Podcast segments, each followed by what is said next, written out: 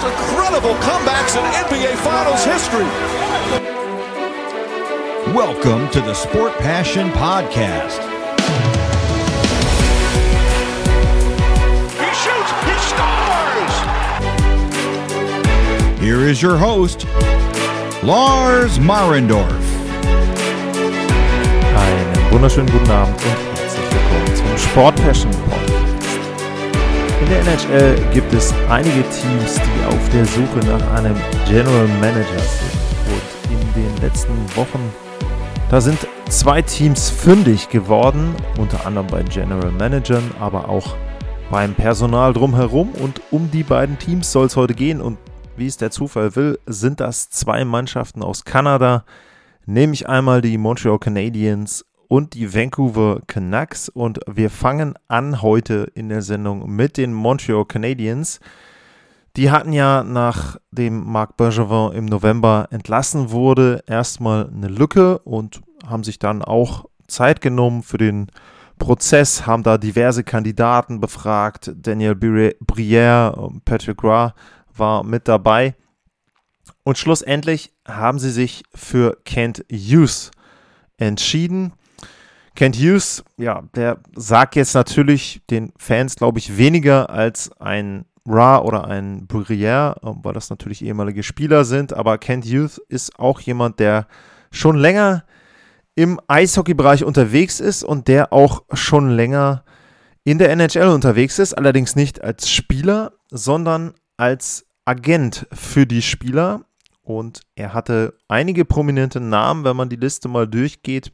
Chris Letang war mit dabei, äh, Patrice Bergeron war mit dabei, Daniel Nurse, Jake Batherson, Anton Kudobin, wie man weitergeht, äh, Niklas Obe-Kubel ähm, war mit dabei. Also es sind schon einige Spieler, die bei ihm oder vielmehr bei der Agency, bei der er gearbeitet hat, unter Vertrag waren. Und um mal einen Eindruck zu geben, auch was das für ein Gehaltsvolumen ist, was da verwaltet wurde, das jährliche Gehalt der Spieler, die dort verwaltet wurden, das liegt bei knapp unter 59 Millionen Dollar. Und das gesamte Volumen der Verträge dort, das lag bei knapp über 290 Millionen Dollar. Also schon eine Menge Geld, die dort eben ja über die Player Agency dort und äh, verwaltet wurde, bei der Kent Hughes war. Aber die Montreal Canadiens haben gerufen. Die Montreal Canadiens haben ein Angebot gemacht über fünf Jahre und dem Angebot konnte er nicht widerstehen. Ähm, jetzt muss man natürlich dazu sagen, wenn man jetzt die anderen Kandidaten gehört hat, dann weiß man schon, dass es äh, eher ja, franco-kanadische Herkünfte sind, die die anderen Kandidaten dort hatten. Und eine Voraussetzung ist ja immer noch, um General Manager bei den Montreal Canadiens zu werden, dass man fließend zweisprachig unterwegs ist. Das ist Kent Hughes aber. Und das hat er auch bewiesen dann auch bei diversen Pressekonferenzen. Und dementsprechend, ja, ist er jetzt der nächste GM der Montreal Canadiens. Und es ist natürlich die Frage, was kann man von ihm erwarten? Was kann man von einem ja, ehemaligen Spieleragenten dann erwarten? Was kann der reinbringen bei den Canadiens? Und ich glaube, erstmal muss man grundsätzlich sagen, der Zeitpunkt ist gut für die Canadiens. Wir haben es jetzt Ende Januar. Das heißt also, es ist noch ein bisschen Zeit bis zur Trade Deadline. Und machen wir uns nichts vor, die Saison ist gelaufen für die Montreal Canadiens, ganz klar. Also es geht jetzt nicht mehr darum, irgendwie zu versuchen, noch die Playoffs zu erreichen, sondern jetzt geht es darum, eine Richtung einzuleiten. Also das heißt, das Schiff Canadiens in die Richtung zu drehen, in die es in den nächsten ja, Jahren, muss man dann sagen, fahren soll. Und ein Punkt, der jetzt abgearbeitet werden muss, ist eben, wie geht man mit den Spielern um, wo die Verträge auslaufen, beziehungsweise wie geht man mit den Spielern um, wo die Verträge nicht ins Konzept reinpassen. So, jetzt muss man sich mal angucken, okay, welche Spieler sind denn das? Und da fällt natürlich ähm, zum einen erstmal auf äh, Carey Price, der ja immer noch nicht in einem NHL-Spiel ähm, für die Canadiens auf dem Eis stand. Also da ist immer noch die Verletzung von ihm mit dabei. Es ist auch wohl so, dass er wieder von ganz von vorne anfangen muss. Das heißt, es wird noch mal ein bisschen dauern, bis er wieder spielen soll. Aber der hat noch Vertrag bis 2026. Der hat einen Vertrag über 10,5 Millionen. Und da muss man sagen, dadurch, dass er jetzt nicht gespielt hat, glaube ich sowieso nicht, dass er getauscht wird. Ich glaube aber auch, ansonsten hätte man zumindest jetzt nichts überstürzt. Du willst nicht so eine Ikone des Vereins überstürzt irgendwie tauschen und für ein Apple und ein Ei abgeben. Klar, er hat einen großen Vertrag, gar keine Frage. Also das wird schwierig für das aufnehmende Team, ihn da unterm Salary Cap unterzubringen. Aber man muss natürlich auch sagen, letzte Saison der Playoff Run hat gezeigt, was Carey Price bringen kann, wenn er ein Team hat, was ihm entsprechend auch ein bisschen hilft dabei und Deshalb glaube ich, dass dort in Richtung Carey Price nichts passieren wird. Also den kann man abhaken. Aber dann gibt es natürlich ein paar Namen, die ja, interessant sind eben dann auch für andere Teams. Ben Sherrod ist einer, der immer wieder auftaucht in äh, Tauschspekulationen rund um Wechsel, rund um Tauschgeschäfte. Also der wird sicherlich jemand sein, der auf dem Markt ist. Jeff Petrie ist auch die Frage, was machen sie mit ihm? Das ist der einzige ähm, Verteidiger, aktuell jedenfalls, weil ähm, die anderen alle ähm, im Moment äh, verletzt sind, äh, wie zum Beispiel in David Savard. Also Jeff Petrie ist der einzige Verteidiger aktuell, der gesund ist und der noch ein bisschen länger Vertrag hat. Vier Jahre oder drei Jahre nach dieser Spielzeit. Und der wäre natürlich auch jemand, der vielleicht nochmal woanders auch versuchen möchte, einen Titel zu gewinnen. Nur auch da muss man eben sagen, 6,25 Millionen kriegt auch nicht jedes Team unterm Salary Cap unter. Ähm, dann muss man eben sagen, er hat auch eine Modified No Trade Clause, No Move Clause. Also er hat auch Einfluss darauf, wo es hingehen soll. Deswegen glaube ich auch da eher, wenn was passiert, wahrscheinlich dann doch Richtung Sommerpause, dass man sich mit ihm zusammensetzt und sagt, passt mal auf, das ist unser Plan. Wir würden gerne in den nächsten Jahren so und so das Team aufbauen. Wärst du mit dabei? Bist du bereit, mit deiner Erfahrung dann die zukünftigen Draftpicks dort mit auszubilden? Aber wenn du das machst, dann muss dir auch klar sein, wir werden im Normalfall, ähm, es sei denn, Carey Price läuft wieder extrem heiß, nicht um den Titel mitspielen. Also das ist so der Punkt, den man da sich ja überlegen muss im Hinblick auf Jeff Petrie. Ansonsten, wenn man guckt, ja, so viele Spieler sind es nicht. Cedric Paquette ähm, wäre vielleicht jemand, der irgendwo getauscht werden könnte. Der Vertrag läuft aus. Ähm, ja, weiß ich nicht, wie sie, wen sie sonst nehmen. Paul Byron hat noch ein Jahr nach dieser Spielzeit Vertrag, ist aber jetzt auch nicht so derjenige, der mega interessant sein wird äh, für andere Mannschaften. Klar, vorne, ähm, sie haben Spieler, die vielleicht ein gewisses, äh, einen gewissen Wert haben, aber zum Beispiel einen Mike Hoffman, wenn ich jetzt ein Team bin, was einen, einen Stürmer braucht, viereinhalb Millionen pro Jahr noch zwei Jahre nach dieser Spielzeit und 32 Jahre alt schon und auch nicht gerade dafür bekannt, dass er ein Two-Way-Spieler ist, weiß ich nicht, ob man den dann irgendwie tauschen will. Also ich glaube, es wird nicht so viel passieren in Montreal vor der Trade-Deadline.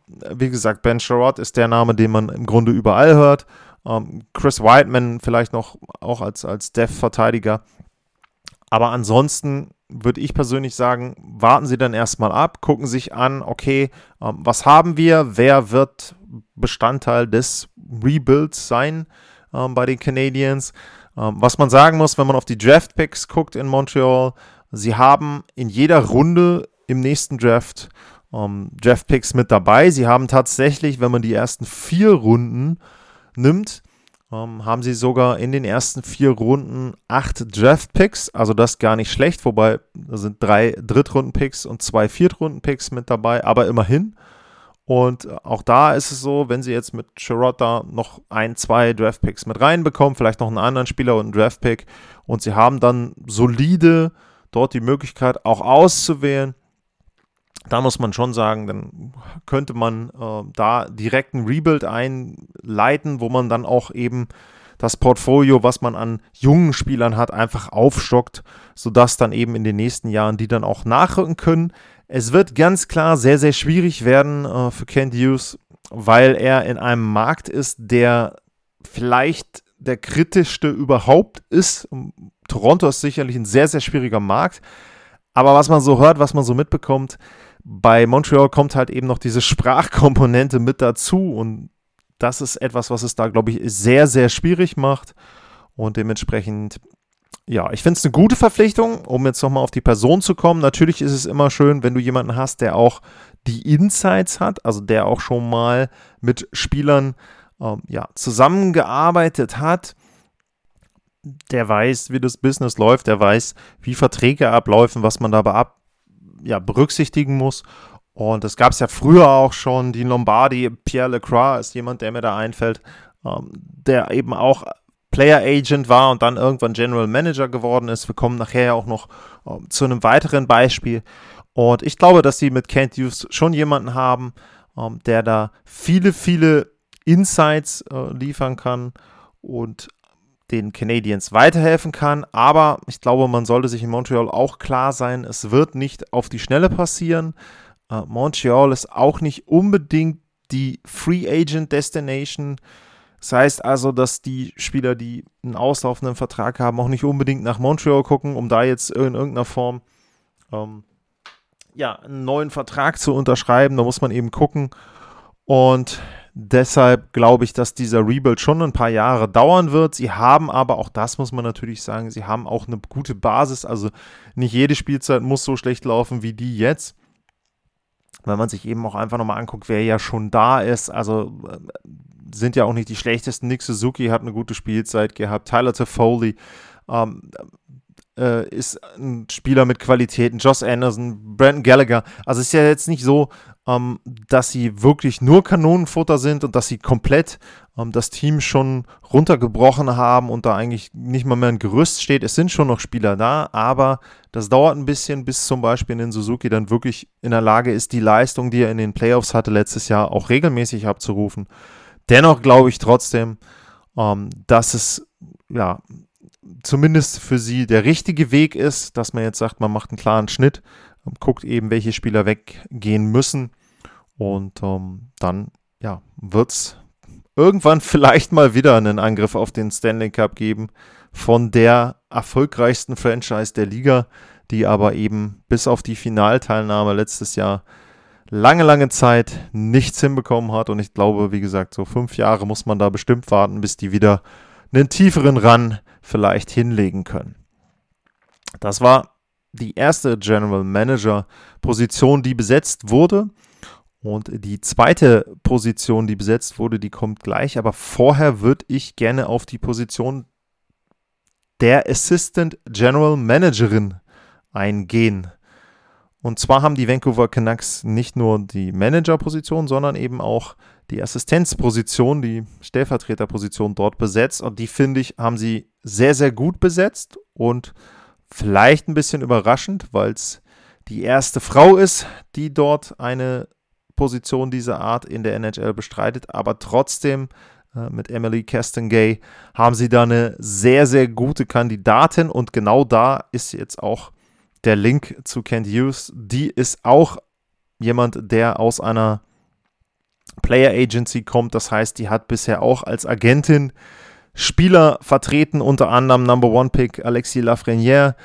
Also schon auch da prominente Spieler und dementsprechend hat auch sie natürlich das Know-how. Sie bringt auch ein ähnliches Know-how, natürlich nicht die Erfahrung wie Kent Hughes mit, aber trotzdem auch da wieder das Wissen, wie werden Verträge ausgehandelt, worauf muss ich achten äh, bei den ja, Gegebenheiten, worauf muss ich vielleicht achten, wenn ich jemanden überzeugen will. Genau das sind ja auch die Punkte. Wie kann ich einen Free Agent überzeugen, zu mir nach Vancouver zu kommen? Wie kann ich sagen, hier pass mal auf, ähm, wir sind in der Lage, dich weiterzuentwickeln. Wir können dir dies, dies, dies geben. Wir können vielleicht dir nicht direkt das Gehalt bezahlen, aber wenn du bei uns gut bist, dann ne, wissen wir, wir können oder du kannst dich da gut vermarkten in dem Markt. Das sind ja auch Dinge, die auch wichtig sind. Das wissen Agenten natürlich eben und entsprechend kann sie das Wissen dann eben auch dort nutzen.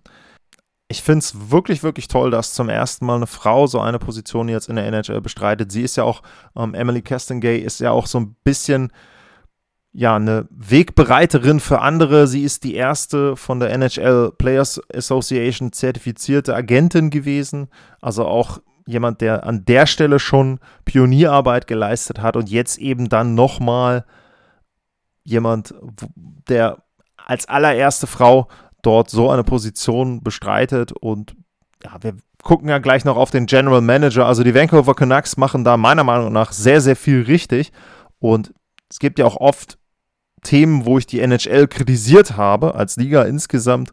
Aber ich muss sagen, also das, was die Canucks da gemacht haben, sehr, sehr gut. Erklärt sich ja vielleicht auch ein bisschen mit dem Hintergrund, auch wie die Stadt Vancouver strukturiert ist, was es da auch für ja, Diversität gibt in Vancouver selber und deswegen finde ich es sehr gut, dass dort eine Frau jetzt so eine Position hat. Es sind noch viel zu wenig Frauen im Eishockey involviert, aber ich hoffe, dass das auch jetzt so der erste Stein ist, der das Ganze ins Rollen bringt dort und dementsprechend also da erstmal Glückwunsch an die Vancouver Canucks und ja, gleich weitergehend ist es dann so, dass sie nicht nur die erste Frau als Assistenz General Managerin eingestellt haben, sondern sie haben gleich nochmal für eine Premiere gesorgt. Sie haben den ersten schwedischen General Manager eingestellt. Sie haben äh, Patrick Alvin eingestellt und der ist auch schon länger in der NHL unterwegs. Der war erstmal European Scout für die Pittsburgh Penguins, ist dort viele Jahre auch ja, in Europa unterwegs gewesen, ist gependelt zwischen Nordamerika und Europa ist dann 16 oder war insgesamt 16 Jahre lang bei den Penguins, ist dann irgendwann äh, zu den Penguins nach Nordamerika gekommen. Er war Assistant General Manager und er war der Interim General Manager, nachdem Jim Rutherford die Pittsburgh Penguins ähm, ja, verlassen hat. Er hat als Amateur-Scout, Director of Amateur Scouting gearbeitet bei den Pittsburgh Penguins und in den 16 Jahren dreimal Teil einer eines Vereins gewesen, der den Stanley Cup gewonnen hat. Also auch da sehr, sehr gut mitgearbeitet, sehr, sehr gute Arbeit dann insgesamt geleistet. Und ja, Jim Rutherford ist gegangen in Pittsburgh, dann äh, ist Patrick Alvin geblieben in Pittsburgh und jetzt ist Jim Rutherford in Vancouver und dann hat er sich gesagt, hm, ich habe jetzt hier keinen General Manager mehr, weil ich jetzt selber äh, President of Hockey Operations bin und ja, dann würde ich sagen, brauche ich einen neuen General Manager und den sollte ich dann nehmen, wenn ich jemanden, den ich sehr, sehr gut kenne, wo ich weiß, dass der sehr, sehr gute Arbeit geleistet hat, wo ich weiß, dass der sehr, sehr gut vernetzt ist, was Europa betrifft, was Scouting betrifft. Also auch jemand, der da wirklich gute Netzwerke hat, die dann auch genutzt werden können von den Vancouver Canucks. Und auch da wieder Gratulation. Auch das ist wieder etwas, was total reinpasst. Auch nicht nur in die Stadt Vancouver, eben mit der Diversität, mit vielen Nationalitäten, die dort sind, sehr internationale Stadt, sondern eben auch, weil Vancouver natürlich eine große, große schwedische Vergangenheit hat. Markus Nesland, die Sedin Twins. Also, das ist schon so. Der Verein ist eben ein Verein, der mit Schweden etwas verbindet, mit schwedischen Spielern etwas verbindet. Und da passt es natürlich sehr, sehr gut, dass er dort ist. Es ist natürlich nicht so, dass man den jetzt wählen musste, weil er Schwede ist, sondern wie gesagt, sprechen sehr, sehr viele Gründe für ihn. Er hat wirklich gute Arbeit geleistet in Pittsburgh.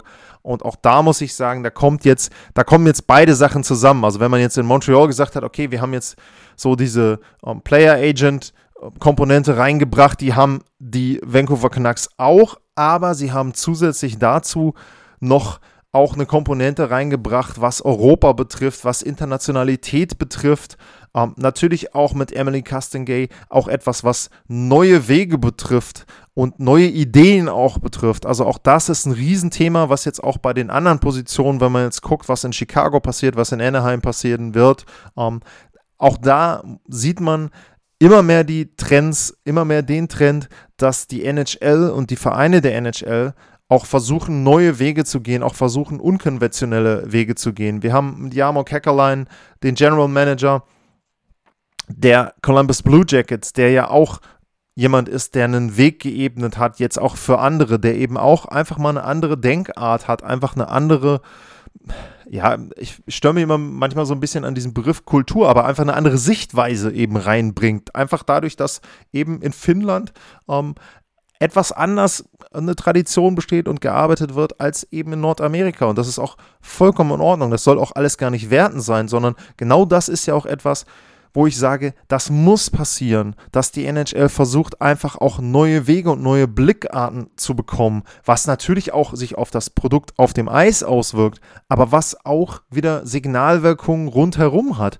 Ähm, natürlich stellst du jetzt keine Frau ein, damit du Interesse von Frauen wächst, aber trotzdem ist es so, dass das Interesse dadurch bei Frauen geweckt wird, die zum Beispiel sagen, hey, ähm, ich habe die Chance, irgendwann mal da im Management zu arbeiten. Äh, Mädchen, die jetzt Eishockey spielen, die sehr, sehr gut sind, ähm, die auch sich da Wissen aneignen, eben entsprechend in, in anderen Bereichen, die sagen dann nicht, naja gut, ähm, was soll ich dann machen? Eine richtige Frauen-Eishockey NHL gibt es im Moment nicht und das, da kann man auch im Moment leider das Geld nicht so verdienen wie bei den Männern und bei den Männern komme ich eh nicht rein. Nein, man kann den Weg gehen, man kann diesen Weg jetzt gehen. Genauso gilt das für die europäischen Scouts, für ähm, europäische Mitarbeiter. Also genau das ist es ja, was für mich einfach selbstverständlich sein sollte. Dass es, es ist vollkommen egal, es Mann ist oder Frau, ob es ein Schwede ist, eine Finnin, es ist vollkommen egal. Es geht darum, um Ideen, um Qualitäten, um die Art und Weise, wie gearbeitet wird, um die Art und Weise, welche Ideen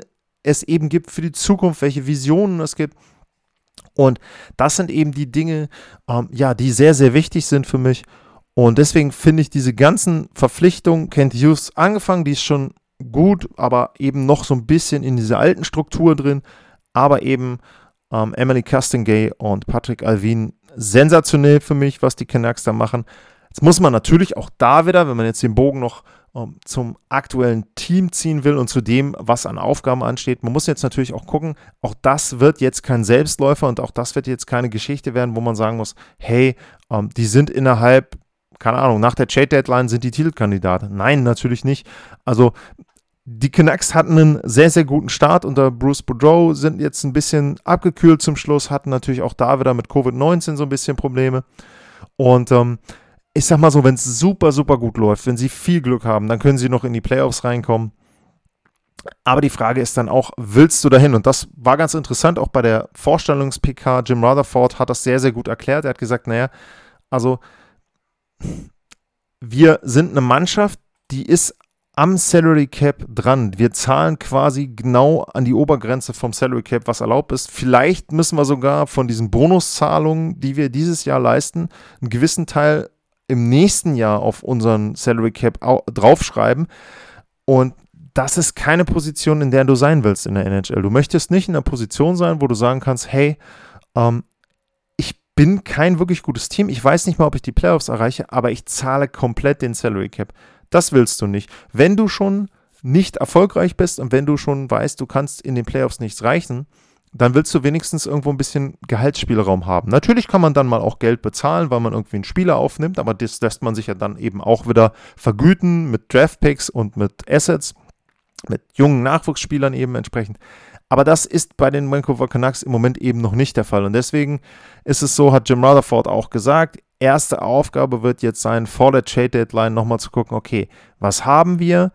Wer kann in Zukunft noch Bestandteil des Teams sein und welche Spieler kann man vielleicht auch ja ein bisschen äh, in andere Komponenten umwandeln, will ich mal sagen. Also zum Beispiel, wenn ich einen JT Miller tausche, kriege ich dafür einen First-Round-Pick, kriege ich dafür mehr als ein First-Round-Pick, First-Round und ein Drittrunden-Pick. Was kriege ich noch für einen Spieler dafür? Was kriege ich vielleicht für einen Nachwuchsspieler dafür? Das sind eben die Dinge, die jetzt dort ja, evaluiert werden müssen bei den Vancouver Canucks, wo man sich Gedanken drüber machen will, eben in dem neuen Team. Und das ist das, was jetzt in den nächsten Wochen ansteht. Es wird auch da sicherlich so sein, ähnlich wie in Montreal. Es wird ein paar Kandidaten geben. JT Miller habe ich genannt muss man gucken. Um, Alex Jason um, ist sicherlich einer mit dabei, um, der ja auch zu denen gehört, die man vielleicht tauschen möchte, wo man eben sagt, okay, die kann man, äh, den kann man abgeben. Ansonsten, ja, und Tyler Myers, wirst du den mit dem Vertrag los? Hm, hm, hm, wird schwierig. Also, das sind so eher die Hauptkandidaten, denke ich. Ähm, Jaroslav Halak vielleicht noch, dass man sagt, okay, äh, wenn irgendwo ein Team einen, einen, guten Backup braucht, einen Veteran als Backup, dann kann man den auch noch loswerden, dass man dann eben guckt, okay, ähm, dann habe ich da wieder die Möglichkeit, noch ein paar Draft-Picks zu bekommen. Ähm, Vancouver hat im nächsten Jahr äh, nur sechs Draftpicks in sieben Runden. Sie haben in jeder Runde einen außer in der zweiten. Also auch da ist vielleicht das Ziel, dass man sagt, man füllt das Ganze nochmal auf. Vielleicht noch einen Erstrunden-Pick, Zweitrunden-Pick irgendwie für die Spieler, die ich genannt habe. Dass man da versucht, eben auch wieder noch ja, auch für die Zukunft das Ganze aufzubauen. Auch das waren übrigens Sachen, die sowohl ähm, Castingay als auch Alvin gesagt haben in den Press, äh, Pressekonferenzen oder in den Interviews, ähm, die jetzt ja, nach den Verpflichtungen waren, dass sie gesagt haben, wir müssen zusehen, dass wir gute Spieler in unser Nachwuchssystem bekommen, dass wir gut scouten, dass wir nicht in der ersten, zweiten Runde vielleicht die Spieler finden, aber in der vierten, fünften Runde unbekannte Spieler, weniger bekannte Spieler aus Europa, dass man da eben versucht, alle Ressourcen dort zu bündeln und zu gucken, okay, ähm, was bringt uns was? Vielleicht sind das auch nicht unbedingt die klassischen Spieler, die auf den ersten Blick auffallen würden, diese klassischen ja, alten Werte, sondern dass man da auch moderne Werte hat, Advanced Metrics anwendet, um zu sehen, hey, vielleicht entwickelt sich der Spieler ja viel besser, als das bisher unter den normalen Beurteilungskriterien der Fall gewesen wäre. Also ja, das sind sicherlich die Wege, die Montreal gehen will, äh, die Montreal, die Vancouver gehen will. Ich wollte den Bogen noch machen, deswegen bin ich schon auf Montreal wieder.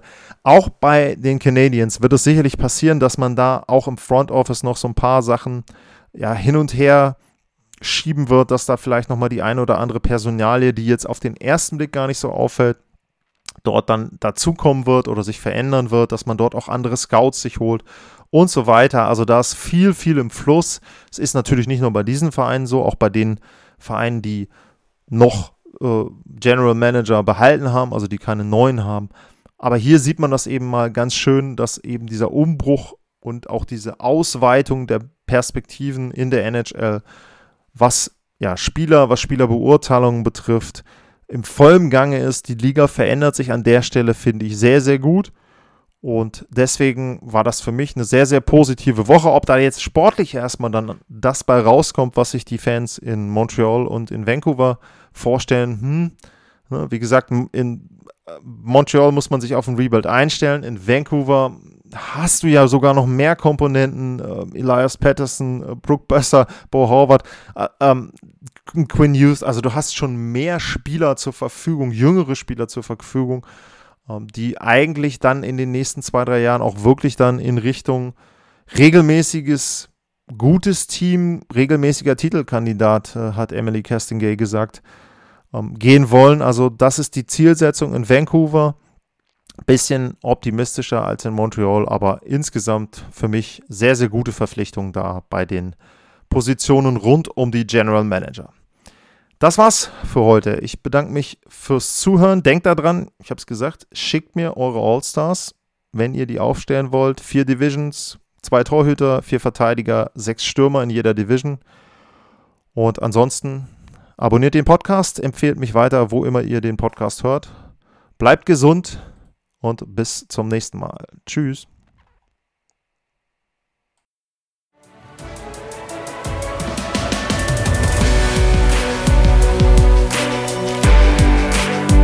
Sportliche Grüße. Das war's, euer Lars.